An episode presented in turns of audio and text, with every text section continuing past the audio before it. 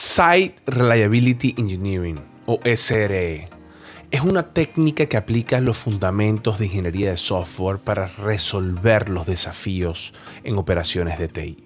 Desafíos de infraestructura, resolver problemas de seguridad de software, resolver y automatizar tareas operativas. Algunos las definen como una práctica de desarrollo de software, una práctica muy útil para hacer que los sistemas puedan escalar con premisa, es decir, que sean confiables. SRE también puede considerarse como una estrategia para cambiar el enfoque del desarrollo de software desde un modo tradicional a un enfoque nativo en la nube. Muchas personas confunden SRE con DevOps. DevOps viene siendo el mindset, la cultura, la manera en que las compañías afrontan la automatización para dar valor de manera continua, siempre garantizando la calidad del software. SRE lo que se puede considerar es una implementación de DevOps. Las personas adecuadas para enseñarnos sobre SRE son Yuri Niño, que es un Cloud Infrastructure Engineering en Google, y el señor Oscar Urrego, que es un Software Engineering Manager en Mercado Libre. Estas son las personas con las que vamos a conversar en este episodio. Mi nombre es Osvaldo Álvarez y esto es Coffee Power. Te presentamos nuestro curso de liderazgo en equipos de ingeniería de software en Udemy, un curso para ayudarte en tu misión de ser un buen líder en tecnología. Aquí en la descripción te dejo un código de descuento. Nos vemos en el curso.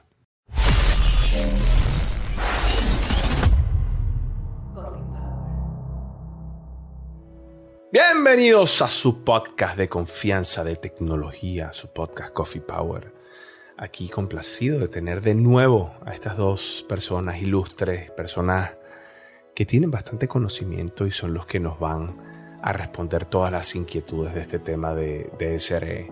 Yuri Niño, Oscar Urrego, bienvenidos a Coffee Power. Hola Os, gracias.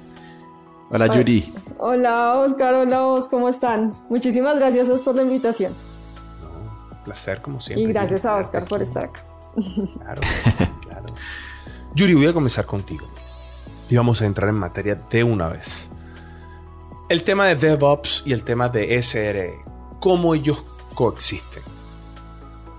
Vale, uy, nos fuimos con la pregunta más difícil de entrada. De una. De una. Bueno, eh, bueno, como yo lo he visto y como lo entiendo, eh, hay dos, creo que dos preguntas que me funcionan muy bien para explicar el concepto de DevOps y el tema de SRE. DevOps, el qué, SRE, el cómo. Entonces, DevOps es un conjunto de culturas, de prácticas, de principios sobre cómo acelerar eh, la liberación de productos digitales a producción, que viene pues de hace un tiempo. Y SRE, eh, cuya, que es el acrónimo de Site Reliability Engineering, que podríamos traducirlo como Ingeniería de Confiabilidad en Sitio, es el cómo, es el cómo implementar esas prácticas. Eh, también hay una definición que me gusta mucho y es que dicen, si lo llevamos a programación orientada a objetos, que DevOps es como una interfaz y SRE es la clase que la implementa. Es la clase que la implementa. Ah, qué bueno. Mi definición. Sí, ¿no? Imagínate aquí yo estoy tomándome mi, coffee power a la gente que nos están escuchando. Bueno, los invitadísimos a que también se tomen su, café y disfruten este café con estas dos personas que, siempre nos dan conocimiento. Maestro Oscar, em, usted ha estado en compañías em, donde se ha hecho toda esta transformación cultural, se ha adoptado todo este mindset de DevOps. Pero mi pregunta es, ¿por qué una compañía tendría que implementar esta práctica de SRE? Sí, de acuerdo. Yendo a lo que menciona Yuri, de que es una implementación de DevOps, que, que estoy muy de acuerdo con ello. Básicamente la pregunta aquí de fondo es si la compañía es consciente de cuánto le están costando sus caídas en producción cuánto esas características o esos atributos eh, de calidad, y me voy a ir a la calidad porque también considero que SRE por definición que es confiabilidad, eh, su, base principal es la calidad, ¿no? Eh, ¿cómo, ¿Cómo lo está midiendo la compañía? Y si sí lo está midiendo, y si está reconociendo el impacto que está teniendo eso en dinero, ¿sí? En su producto. Entonces, eh, básicamente con esta pregunta diría yo que es necesario en toda compañía haber un ingeniero de SRE para determinar efectivamente cómo esto afecta al costo de la compañía, cómo afecta una indisponibilidad en producción, que es como, como, como el principio de esto, ¿no? Ok, entonces lo que tú dices es que es importante que la compañía comience a medir cuál es el impacto de, las caídas. Y, tú mencionas un tema interesantísimo que es el tema de calidad. Ahora también está el tema de seguridad, porque hay caídas que no son por la calidad del software, sino son porque la plataforma donde está el software o el ecosistema donde está el software es inseguro. O, mira, lo que pasó, ah, vamos a tomar el caso de, lo que pasó en Facebook, ¿no? Lo que pasó en Facebook no fue un problema de software, fue un problema de DNS, de, de, los records del DNS de Facebook en implementación. Entonces, ¿es también esas prácticas considerado dentro del esquema SRE? Sí, tal cual, tal cual. Digamos que aquí hay, hay, dos puntos de vista que me gusta verlos muy bueno de la SRE. Uno, como digo, que la calidad, yo encerraría también parte de la seguridad en la calidad. Son atributos no funcionales que han evolucionado en la industria, ¿no? Y voy a hablar un poquito antes de entrar en el otro en eso. Precisamente comparándolo, haciendo la energía como con la, con la industria automovilística, ¿no? Yo antes me preocupaba porque el carro, no sé, andara bien, tuviera un óptimo consumo de gasolina, etcétera. Ahorita, cuando voy a ver un carro, ya casi que todos tienen un óptimo consumo de gasolina, ya vemos características mucho más detalladas, ¿no? Como el confort, no sé, la conectividad, que top 5 de, de seguridad en la vía, eso, son cosas ya eh, de, una minucia un poco más específica y eso está pasando en el software. En el software ya la calidad pasó de ser de que funcione, ¿sí? A, eh, simplemente funcione a nivel de flujos básicos, producto básico, a tener una especificidad en, en los atributos no funcionales mucho más grande, ¿no? Y SRE precisamente tiene un rol muy importante ahí de, de aterrizar esto, ¿no? Porque creo que la industria también eh, creó muchos roles alrededor de esto en mucho tiempo. No es que no lo hicieran, sino que estaba el ingeniero de performance, el ingeniero de calidad de infraestructura, el ingeniero de DevOps, que como dice Yuri, es más una cultura, pero le pusieron el nombre de ingeniero de DevOps para meterlo ahí. Y ese SRE viene como a acotarlo, acotarlo y a ponerlo en un parámetro muy claro y a decir, bueno, ojo con estos atributos de calidad que afectan directamente al negocio y que tienen un costo directo asociado hacia tu negocio. ¿Listo? Ok. Ok. Eso, eso, eso, eso por un lado. Eh, y por otro lado, tenemos todo el tema de la gestión del cambio. Como tú dices, ¿cómo yo hago esta parte de la gestión del cambio? ¿Cómo la estoy viviendo dentro de la compañía? Porque si está bien que vamos por la vía de automatizar eh, todo y de que todo sea más fiable, eh, el fallo está dentro de la innovación, ¿no? Es parte natural de, del cambio, de salir con nuevas cosas. Y el tema es tener una perspectiva diferente frente a los fallos. Entonces, por ejemplo, el ingeniero de SRE está más pendiente de, no, que todo salga perfecto porque no, no va a pasar, ¿sí? No va a pasar, sino de que si hacemos un cambio de producción podamos devolverlo muy fácilmente y que el equipo se sienta cómodo con eso. Si vulneramos una métrica dentro de las métricas que establecimos dentro de los eh, principios de SRE, podamos devolvernos más fácil y tengamos una mejor gestión del cambio. ¿Listo? Entonces, frente a eso y frente al problema que tú lo mencionas, porque bueno, lo que pasó con Facebook esta semana fue básicamente que eh, me parece, una de, de tantas cosas que escuché y que me pareció la analogía más adecuada fue como que eh, cerraron la puerta y dejaron las llaves adentro, ¿no? Entonces, como miércoles no podemos hacer nada, me tocó ir hasta allá a solucionar el tema eh, por el cambio de este protocolo. Entonces, miércoles, bueno, eh, ¿Qué, opciones tuvieron para hacer, deshacer esto rápidamente? No, no lo contemplaron y eso también hace parte del SRE, ver cómo hacen esa gestión del cambio en ese tipo de situaciones, ¿no? Sí.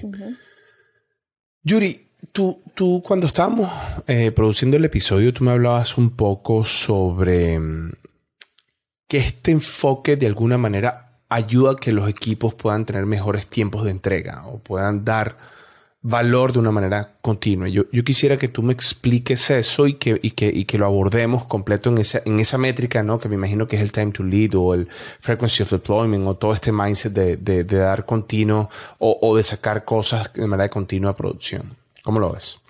Eh, bueno, pues sí, como lo mencionaba Oscar, el, y pues acotándolo acá al, al, término de confiabilidad, cuando garantizas confiabilidad sobre las aplicaciones, cuando garantizas que el usuario, que, que, cuando garantizas que cada vez que el usuario va a interactuar con la aplicación, la aplicación va a responder, estás entregando valor en varios, en varios aspectos. Y estás asociando eso a varias métricas, métricas de, eh, de tiempos de respuesta, métricas de latencia, métricas asociadas a, ya lo que mencionabas, a los tiempos que nos tomas a liberar una aplicación a producción. Entonces, el término confiabilidad abarca todas esas métricas porque el concepto es muy amplio. Es que siempre que el usuario interactúe con la aplicación, interactúe con el software, obtenga una respuesta al software, que no obtenga un error a partir de ello. Y para ello, pues tenemos que garantizar que todas nuestras métricas o las metas que establecimos eh, se alcancen. Em, ¿Cómo se logra eso? Con ese conjunto de principios y de prácticas que te mencionaba. Entonces, por, sí, por ejemplo, estamos hablando de, de, los SLIs, SLOs y SLAs, los indicadores de nivel de servicio, objetivos de nivel de servicio y acuerdos de nivel de servicio. Cuando aplicas esa práctica, la implementas con SRE, ya has avanzado en el camino de lograr la métrica porque ya tienes claro hacia dónde vas. Entonces, ¿qué sigue? Eh, empezar a trabajar en alcanzar esos valores, en alcanzar el número de nueve de disponibilidad, por ejemplo, o de alcanzar eh, ciertos tiempos de, liberación de un producto o de ejecución de un pipeline o de tiempo disponible para. ¿Y cómo aportamos a los equipos? Esa es otra arista, digámoslo, o otro camino por el que nos podríamos también enfocar hablando de SRE, y es que los eh, ingenieros de confiabilidad en sitio trabajan para los equipos de desarrollo. Es decir, nosotros efectivamente, como Oscar lo menciona, eh, también tenemos a cargo los temas de monitoreo, de observabilidad, de generar alertas cuando la aplicación no está disponible. Pero eh, todas las herramientas de automatización que construimos eh, son para los ingenieros de desarrollo. Y en ese orden de ideas, estamos empoderando a los ingenieros de desarrollo para que sus métricas también alcancen los valores que se esperan a nivel pues, de medición de ingeniería. Entonces, así lo veo, como por esos dos uh, lados. Sí. Mira, Yuri, yo me quiero parar un poco en lo que estabas diciendo de, la telemetría, ¿no? La observabilidad. yo tuve una experiencia, y creo que lo mencioné en un episodio del podcast, eh, donde me costó mucho, o, a veces me cuesta mucho, que los developers eh, sean conscientes del monitoreo de sus aplicaciones. O sea, porque el developer normalmente está haciendo software, no está pendiente de lo que está pasando en producción o quizás hay compañías donde tienen ese mindset de que eso es de otro equipo, un equipo de operaciones que está pendiente de eso y bueno, y si hay algo horrible eh, que, no pueden resolver, bueno, nos contactan. ¿Cómo ves tú eso? O sea, ¿cómo crees tú que debe ser el rol del developer eh, eh, en ese sentido? completamente empoderado de todas las prácticas SRE y de todas, perdón, de las prácticas eh, DevOps que implementa SRE. Eh, y en ese orden de ideas, pues es responsabilidad de, del, del, equipo de ingeniería de desarrollo estar pendiente de los temas de monitoreo. Y es, eh, es algo en lo que todavía seguimos cayendo. O sea, decimos, tenemos un equipo SRE en nuestra compañía, pero es un equipo que sigue actuando como un equipo de operaciones, que recibe unas actividades, recibe un software, un paquetico, Em, ya no lo recibe, o sea, ya le toca bajar 15 pisos a entregar el paquetico, como hacíamos antes, el WAR o el YAR, pero eh, si sigue recibiendo, o sea, si los ingenieros de desarrollo siguen esperando que un equipo SRE sea el que aprovisione la infraestructura y el que la monitoree y el que monitoree sus aplicaciones. Y ahí hay un malentendimiento. Creo que hay una frase que yo usaba por ahí que en un dibujo que dice, que decía, tú lo construyes, tú lo despliegas y creo que a eso le podríamos agregar eso que mencionas, tú lo monitoreas, tú lo observas. Y lo que hacemos los SRs es construir herramientas para que los ingenieros de desarrollo tengan la capacidad de hacer eso. Adopten y puedan adoptar más el, el, mindset que es el de DevOps, ¿no? Donde el developer operate the software, developer and operation. Eh, eh. Pero no es fácil, Yuri. No, no, no es fácil y no todas las compañías de software son conscientes y no todos los developers son conscientes de, que, de que tienen que adoptar este rol también. ¿no? Ahí, ahí que, meto la cucharada, qué pena, Yuri, que me parece. Meta la cucharada, hermano, no se preocupe. Precisamente Pero miren que sí, es un problema, es un problema, pero creo que la misma industria o hasta los mismos equipos nos hemos llevado a, que esto suceda, ¿no? Insisto en el tema de la calidad como cultura también, ¿no? Esto, hace parte de la calidad y yo como profesional de ingeniería y desarrollo de software, cómo entrego, cómo monitoreo, que ya lo desglosa muy bien todos los principios, ¿no? Pero precisamente han habido muchos cargos que desdibujan esto, ¿sí? Por ejemplo, vuelvo, el tema del SRM a mí me parece muy bueno y como se definió desde, desde parte de Google, de, Google, es como ese tema, y como le decía Yuri, como ese tema, por ejemplo, de pruebas de performance. Hablemos de pruebas de performance. ¿Quién hace las berracas pruebas de performance? Es supremamente complejo. No, en serio. es supremamente complejo. Es que es como pasarse la papa caliente. Es decir, no se le toca a usted, no le toca a usted. No, bueno. Sí, es deflecting, ¿no? El término deflecting. Es, eh, lo que pasaba con, con, testing y, o sea, el equipo de Cuba y el equipo de desarrollo, lo mismo. Exactamente. Y ahí metámosle otro componente que es arquitectura. O sea, arquitectura está en todo, pero no está en nada en muchas veces. Entonces, como que miércoles. ¿Qué, qué, hacemos con, cómo complementamos o cómo llevamos a práctica todo lo que queremos de llevar de arquitectura y ese mundo tan robusto de pruebas? Y me voy a las pruebas no funcionales sobre todo porque de verdad, como dice Yuri, es una papa caliente. O sea, eh, tras de que son muy robustas, son complejas, diseñarlas es un todo un reto. Ahora vaya y automatícelas para que estén dentro del release. La verdad, conozco por ahí uno o dos frameworks que lo han tratado de hacer sin éxito, ¿sí? Para, para meterlos dentro de un proceso de continuous integration. Y otra de las cosas que me parecen muy buenas del SRE es eso. Si no está dentro del proceso, una automatización aislada va a fracasar totalmente. Entonces, ese reto de que el SRE esté en ese, en ese punto para entregarle y darle independencia al desarrollador está muy bien, pero vuelvo al tema de la gestión del cambio, de cambiar ese mindset de no hay una responsabilidad de calidad por aparte, no hay una responsabilidad de monitorización por aparte, es volver ese problema que de pronto lo ven un poco complejo de una manera más alcanzable al equipo de desarrollo. Claro. Claro. Ahora, eh, Oscar o, o, Ayuri, ¿querías decir algo? Eh, sí, que hay una estrategia que en el pasado pues funcionó en un equipo al que pertenecí y es eh, tomar ventaja o combinar varias de las prácticas y de los principios de Ops. Por ejemplo, el tema de infraestructura como código. Entonces, eh, tenemos a nuestra disposición Terraform, que es una tecnología que nos permite aprovisionar infraestructura usando código. Eh, usando Terraform, por ejemplo, los ingenieros SREs pueden construir templates o plantillas para construir los tableros en herramientas de monitoreo. Y eso le daría valor a los ingenieros de desarrollo para eh, que tengan automatización sobre el aprovisionamiento de lo que necesitan para monitorear, porque también dicen, no, pues es que yo no soy estadístico, no soy, yo no tengo, no sé qué es una media, no sé qué es una mediana, luego eso a mí no me toca.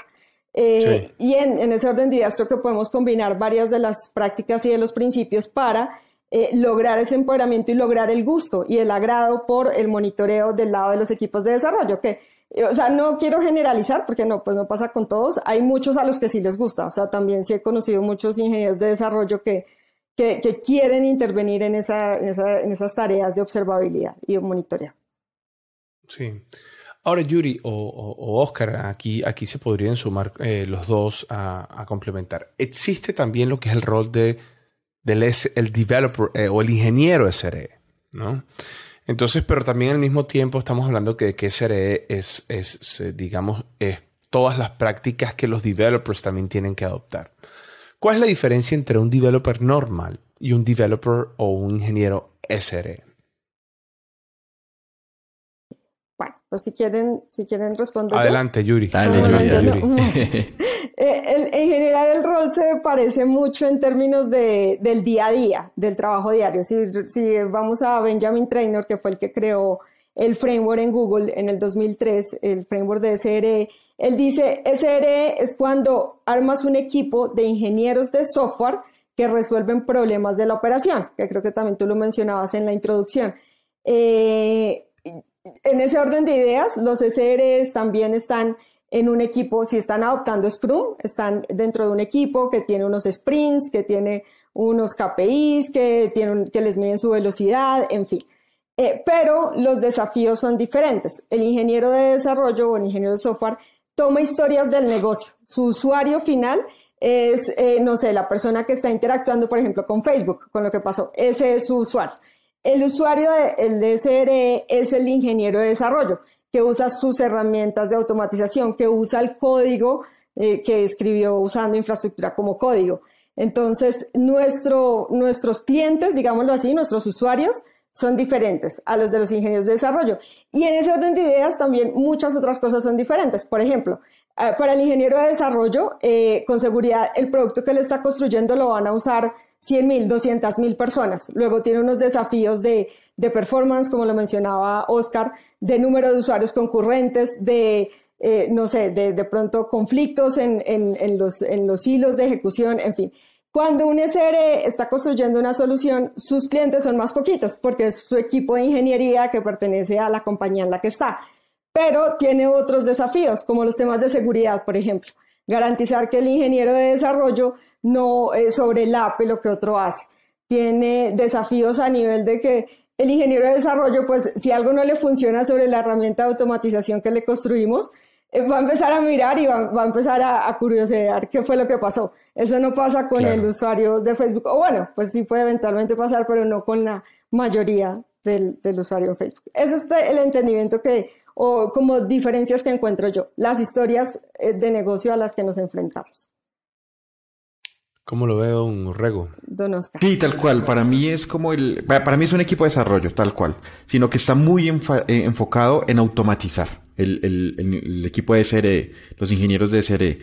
Eh, y vuelvo y lo digo, son esos procesos rudos de automatizar los que de pronto tienen las características no funcionales que son las más pesadas de automatizar y que el equipo de desarrollo, por llevar su, su, su tema de, de, entregables hacia producto, eh, los desestima, ¿no? Pero no quiere decir que no tengan un impacto, ¿no?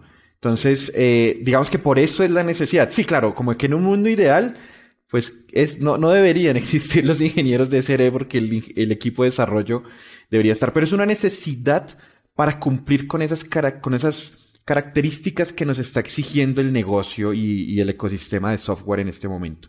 ¿Listo? Es, es, es por eso. Ok, y Oscar, ¿y tiene sentido que tengas equipos de SRE y equipos de DevOps?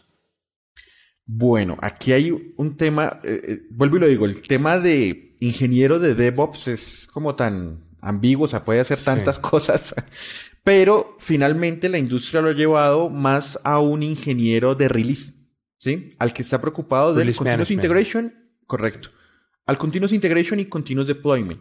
Entonces, aquí mi punto de vista es, depende de la madurez y en el proceso y hasta el producto, son muchas variables, en el que esté en la empresa y en, la necesidad en el que esté, si necesita los dos o necesita uno, ¿sí? Eh, ahorita con el, todo el tema de la nube y la nube no para de crecer, no para de cambiar, claramente eh, esos ingenieros de release están también con una cantidad de trabajo muy alta, eh, entendiendo cuál es la mejor distribución de infraestructura, cuáles son los mejores costos, que es otro tema que impacta mucho la organización, ¿sí? y, el, y el equipo de SRE precisamente yendo más hacia dónde estamos fallando a nivel de esas características, a, nivel de esos indicadores, cómo automatizo yo para que mi equipo sea autónomo frente a esos retos. Eh, entonces son dos cosas muy grandes que en muchas organizaciones hay necesidad de, de, partirlos o crear esos equipos eh, aparte, ¿no? Pero más que un ingeniero de DevOps, yo lo llamaría un ingeniero de release. ¿Cómo lo ve Yuri? Sí, coincido con Oscar, eso depende, depende de muchas cosas asociadas a la organización, eh, las características de la organización y también al tema de costos, porque pues eh, también escucha uno mucho que un startup, eh, pues nada, uno llega, como que le han vendido a uno la idea de que si uno va a ir a trabajar a un startup, le toca hacer de todo y le dicen, le toca hacer de todo hasta DevOps. Entonces, cuando, cuando yo era ingeniera backend eh, y, y, y, aplicaba uno, no decía, ¿qué tal es trabajar allá? Decían, no, eso como es un startup, le toca uno de todo, hasta DevOps. Y entonces lo asocian a que le toca desarrollar, desplegar, todo lo que menciona Oscar. Entonces tiene que ver mucho con la madurez de la compañía y también con los costos, creo yo. Eh, entonces, bueno, pues vale la pena o no eh, tener un DevOps. Para mí, deberían tener un equipo de CRE que construya soluciones que permitan implementar DevOps eh, dándole valor a los equipos de desarrollo para alcanzar esos objetivos, indicadores y, acuerdos de nivel de servicio. Eh, pero también hay que considerar los temas de costos, porque pues dice la teoría que el equipo de SRE debería ser más o menos entre el 10 y el 20% del equipo de ingeniería. Entonces piensa que tienes los equipos de oh, desarrollo, sí, y deberías, o sea, por 100 ingenieros deberías tener mínimo 10 SREs. Y considerando que los SREs pues son personas que como también el mercado está como tan cotizado pues para este rol, están, pues son, es, costoso cubrir el salario de un SRE. Entonces hay que considerar también los temas de costos asociados a, eh, pues a qué tan madura está la organización y asociado a qué tanto eh, presupuesto tengo para, eh, pues para, para invertir en, en, lograr eso. Si no, pues eventualmente como va a pasar en una compañía que está hasta ahora empezando, pues tienes que empezar por un ingeniero que en cambio se ocupe por los temas de desarrollar, también de desplegar, de llevar a nube, en fin. Yuri, ¿y eso que... Disculpa, Oscar, ¿ibas a decir algo? No, para complementaros, sí, rápidamente. la complejidad. Me sin problema. la complejidad quería asociar ahí para justificar tener un, por ejemplo, un equipo de CRE, ¿no? Eh, como decía Yuri, pronto en una startup o compañías que están creciendo hasta ahora, la complejidad no es, no es muy grande, y el mismo equipo de desarrollo se puede hacer cargo de esa complejidad, no hay, ningún problema, mientras continúen aplicando los principios que son los principios básicamente de DevOps, de buenas prácticas, etcétera, ¿no? Pero cuando a un producto ya le sumas 10 equipos de desarrollo y hay que coordinar, mm, eh, ahí es donde se empiezan a complicar las buenas prácticas, ¿sí? Ahí estandarizar es muy difícil a nivel de software y con la variabilidad de perfiles que tenemos en, el ecosistema es, es, duro. Entonces ahí se vuelve también un, actor clave cuando tenemos, por ejemplo, muchos equipos de desarrollo atacando una misma solución y agregándole complejidad eh, humana y de la solución al, problema, ¿no? Yuri, y eso con, lo que decías de, de que normalmente es un 10% del equipo de desarrollo. Esos equipos de SRE están dentro de las células de desarrollo, es decir, forman parte del Scrum Team, bueno, si están utilizando Scrum o, la célula de desarrollo, o es un equipo como SWAT que está transversal a todos los equipos de desarrollo. Es un equipo SWAT, es un equipo transversal a los equipos de desarrollo aunque la práctica la he visto en los dos lados, incluso, pues, como lo mencionaba Oscar, como a veces nos pone el rol de DevOps y, pues nada, eh, entonces arman células de desarrollo. He visto los dos modelos, pero como lo implementa Google, como lo implementa Amazon, como lo implementa Facebook, son equipos transversales, que son, son compañías que ya han adoptado el framework, son equipos transversales a las células de desarrollo. Entonces, ellos, por ejemplo, no tienen un product owner. Ah, se arma un equipo de CRE y no tiene un product owner, sino un technical product owner o un technical program manager. Porque tiene que ser una persona que reciba historias técnicas, historias de no asociadas al negocio como el product owner, eh, que por ejemplo está abordando cómo manejar un motor de riesgo, eh, ese tipo de cosas en, pues en, en, lo que tiene que ver con bancos, que es en lo que aquí los tres tenemos experiencia y el comercio electrónico.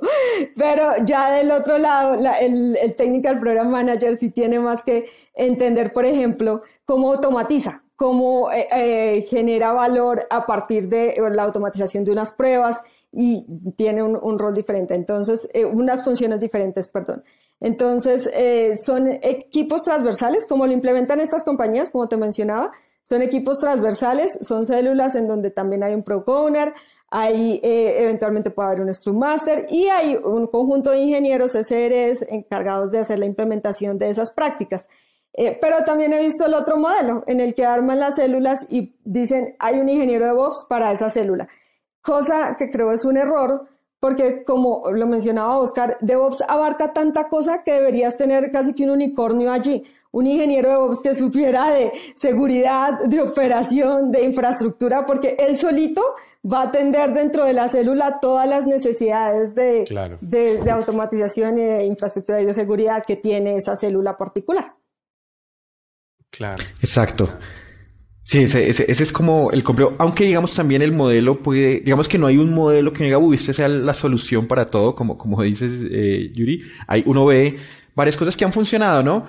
Lo importante aquí es entender el momento. Por ejemplo, me ha pasado también que está bien empezar con el, el, equipo de, llamémoslo SRE aparte, que está automatizando, que está creando todo esto.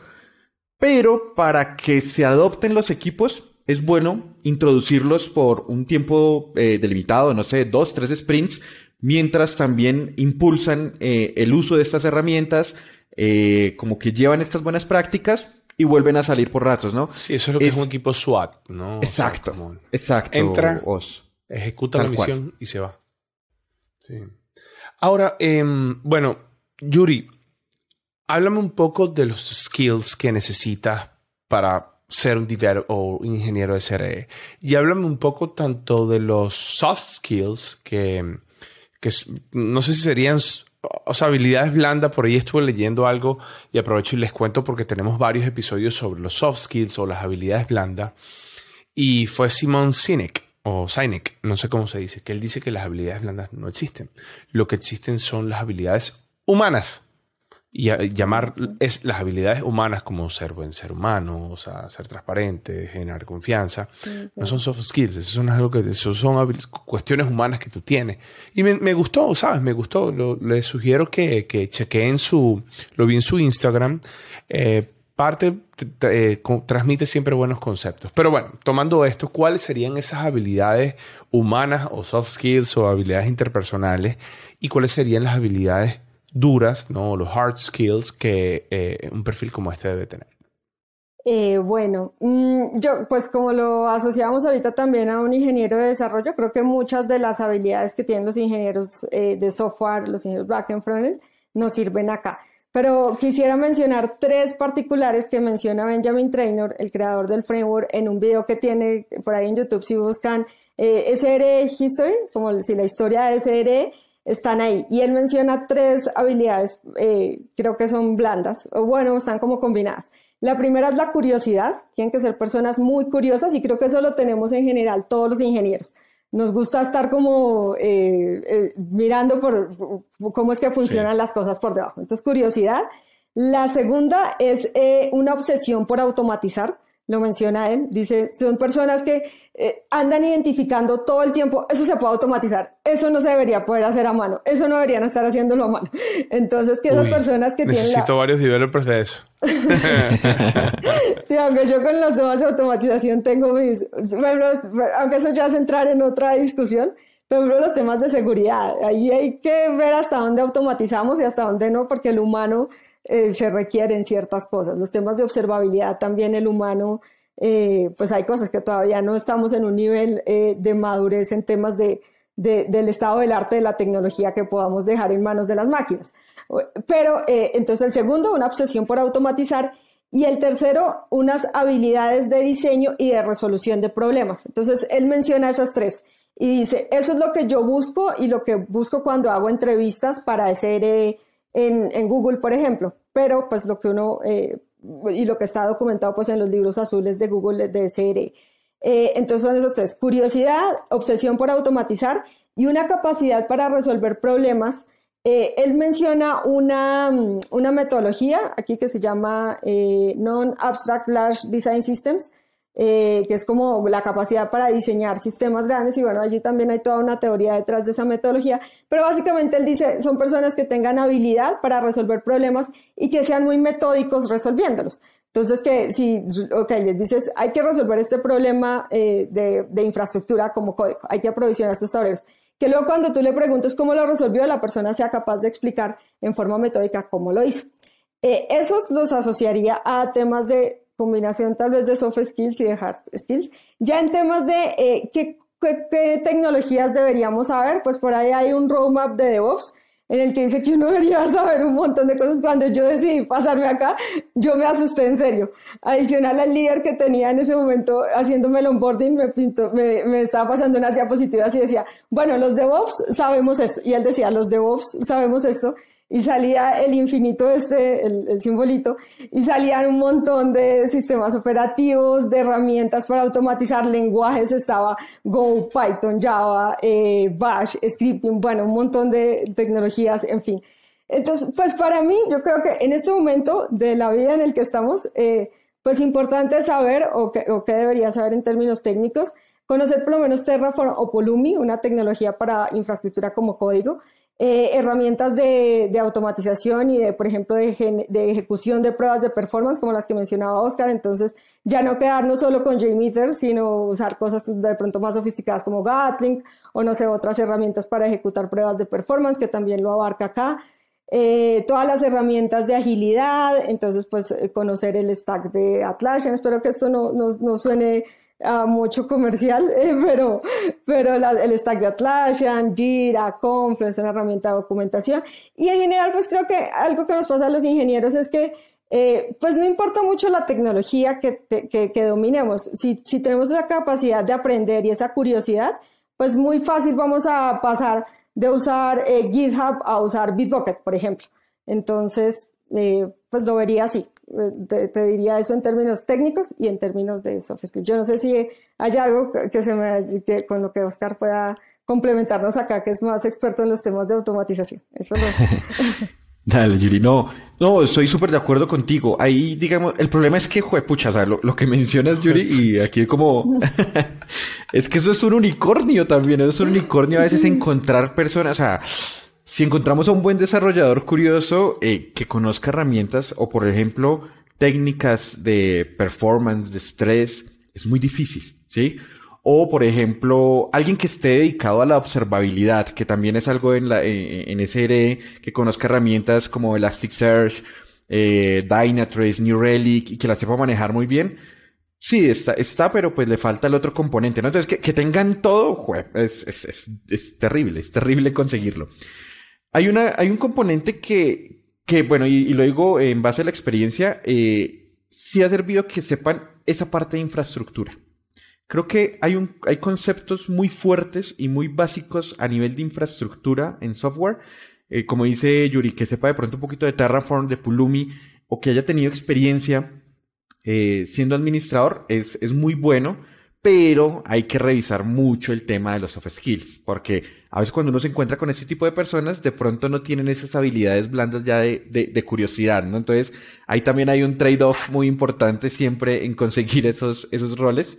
Y sí, totalmente de acuerdo con, con, con los, con las habilidades humanas, porque también me vi el video de, de, de Simon, eh, me pareció increíble. Efectivamente, la, la habilidad humana de curiosidad, a mí me gusta ponerle más esa palabra de detective, ¿no? Porque aparte de curiosidad de claramente querer aprender muchas cosas nuevas, es también ese, ese olfato detective y de querer encontrar el, la raíz de las cosas eh, que complementa ese, ese, ese, esa cualidad de curiosidad, me parecen importantes para un SRE.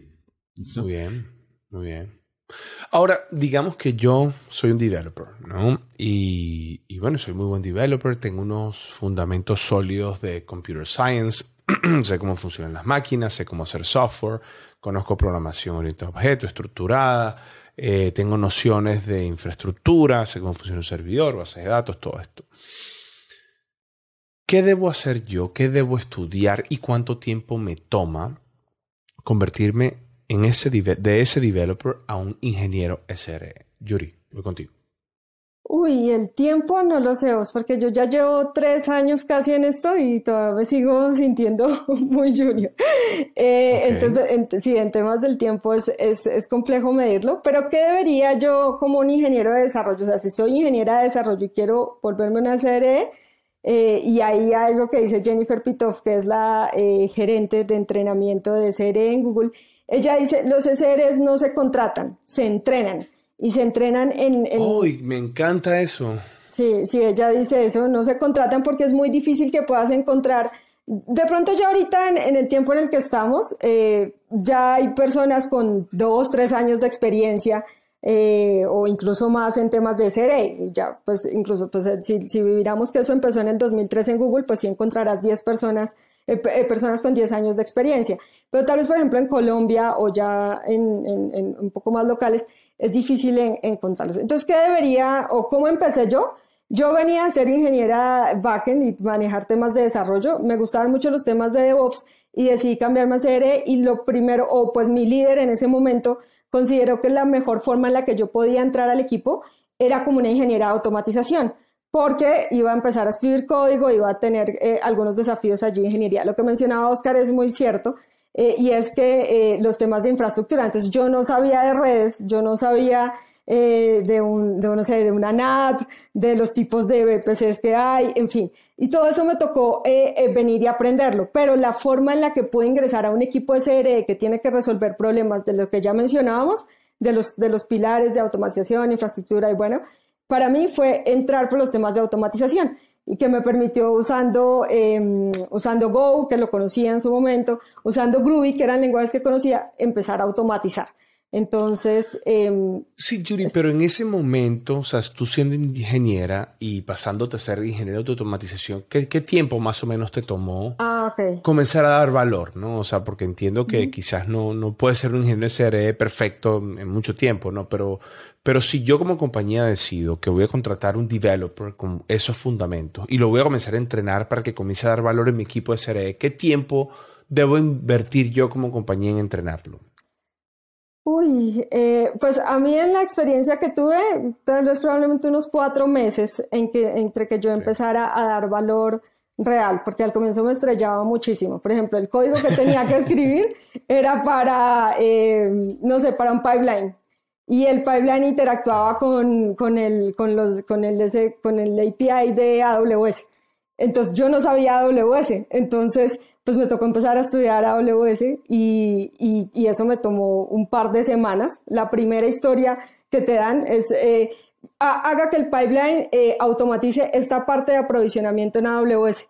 Y si de entrada no sé temas de cloud, pues por lo menos un par de semanas me va a tomar entender la historia. Y luego empezar a ya implementarla y empezar a interactuar con el pipeline eh, o con la tecnología que tengo para el pipeline, otro par de semanas. Entonces, eh, eso sumado más todo el onboarding que viene de la compañía, yo diría que empecé a dar valor y a una velocidad eh, comprensible, o sea, una velocidad que le sirva a la compañía en unos cuatro meses y ya pues lograr una, una experiencia, por ejemplo, para abordar un tema de una certificación o algo así, sí, probablemente un año e incluso más. Por ejemplo, cuando uno va a presentar una certificación en temas de infraestructura, le dicen que por lo menos debe llevar trabajando seis meses en el campo. Claro. Sí, de acuerdo. Ahí, ahí, en, la experiencia que he tenido con, algunos SREs es en promedio unos seis meses para empezar a dar valor. Eh, el tema de infraestructura de verdad que es la base, es la base para no entender cómo, cómo acoplarse, ¿no? Eh, y ya viene el resto que eso sí depende, y buenísima la frase de, de formar precisamente el ingeniero de SRE, porque un ingeniero no se va a conocer todas las arquitecturas del mundo, no va a saber cómo proponer una mejor trazabilidad del sistema y dependiendo si estamos hablando de un streaming, de una pasarela de pagos, de un marketplace, eh, las soluciones cambian, ¿no? Y precisamente esos modelos se adaptan dependiendo a lo que necesitemos. Y eso ya va muy también cosas del negocio, ¿no? Y precisamente SRE le, le pega a estos indicadores de, productividad. Entonces, sí está la parte básica de la automatización que, que que es rudo y lo principal. Y ya después todo el tema de, la arquitectura, de cómo está formado el negocio y la complejidad que tenga. Sí. Oscar, em, tengo una startup y voy a comenzar. Eh, no es que yo tenga una startup, eh, lo que quiero decir, imagínate que tengo una startup y voy a comenzar, si quisiera yo, este, voy a comenzar en toda esta jornada, ¿no? Y, tengo una idea y posiblemente recibí funding y quiero comenzar a, sabes, ya tener una, una estructura un poco más sólida. ¿Los equipos de CRE es algo que debo contemplar desde el día uno o es algo más enfocado en corporaciones? No, eh, mi punto de vista es que los debes contemplar desde el día uno.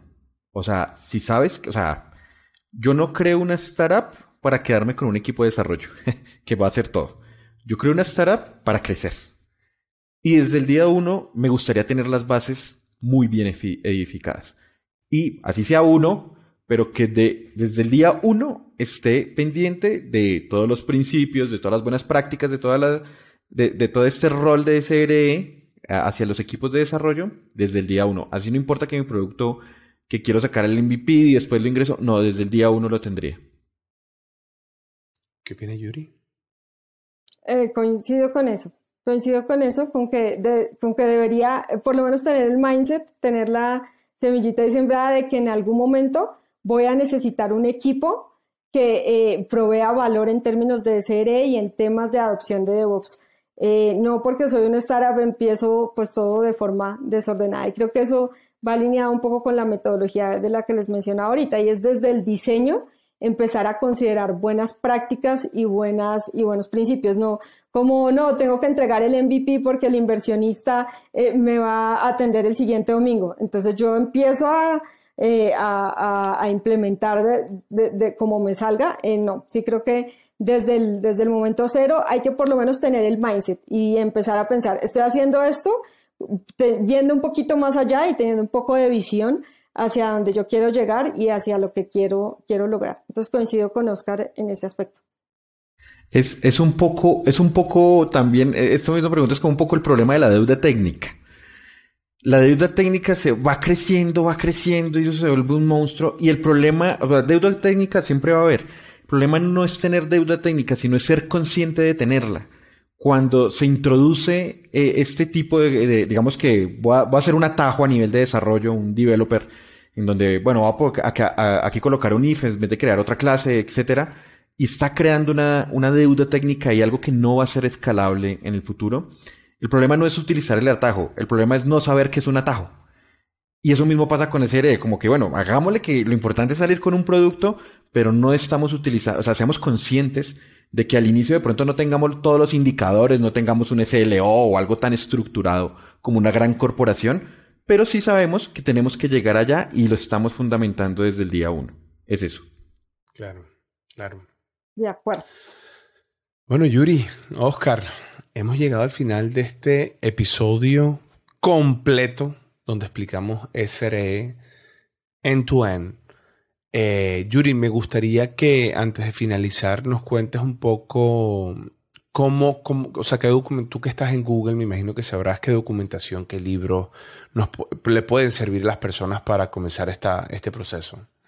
Eh, bueno, sí, hay, hay muchas referencias ya, hay mucha literatura. Eh, y bueno, no, uno, pues antes de, de, la pregunta, pues darles las gracias. Para mí un honor estar acá con Oscar, que eh, fue un líder en el pasado, entonces, pues un, un, honor estar acá. Y ya viendo los temas de la pregunta particular, em, eh, los dos libros azules de Google, el libro de SR, el que viene solo el básico, y el SR Workbook.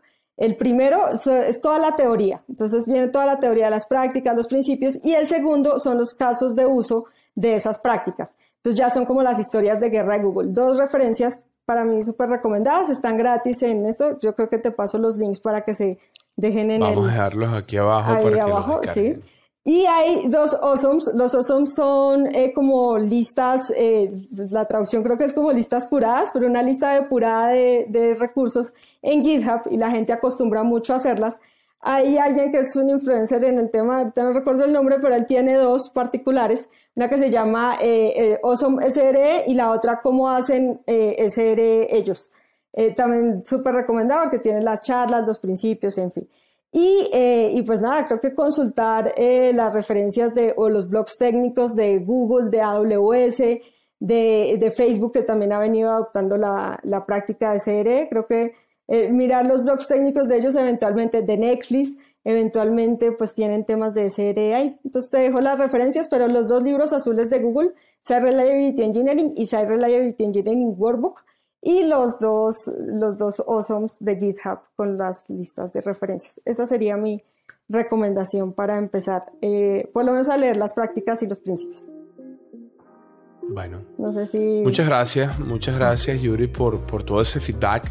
Antes de que terminemos el episodio, quiero recordarle a todos ustedes que es importante que se suscriban a Coffee Power. Si usted está en YouTube y usted hace clic ahí en suscribirse con la campanita, cada vez que tengamos un episodio nuevo, usted le va a llegar una notificación y lo puede ver cuando usted quiera.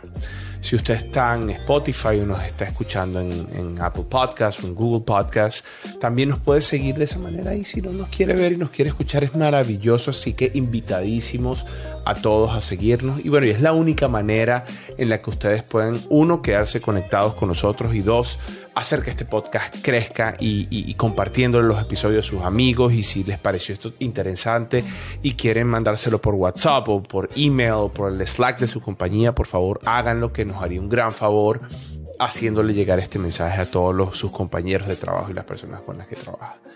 Yuri, encantado como siempre, orgullosísimísimo de ti y, de todos tus logros. Te deseo lo mejor en esta nueva aventura en Google. Y a ti, Oscar, también, como sabes, un cariño enorme eh, y, orgullosísimo también de todo lo que estás logrando. Sé que nos vamos a reencontrar pronto eh, eh, en un futuro cercano. Así que a los dos agradecidos por todo este tiempo en este episodio. No, gracias, gracias. Y Yuri, también para mí un honor también estar aquí contigo en este episodio. De verdad que Yuri se da muy duro siempre. Entonces, siempre se lo he dicho.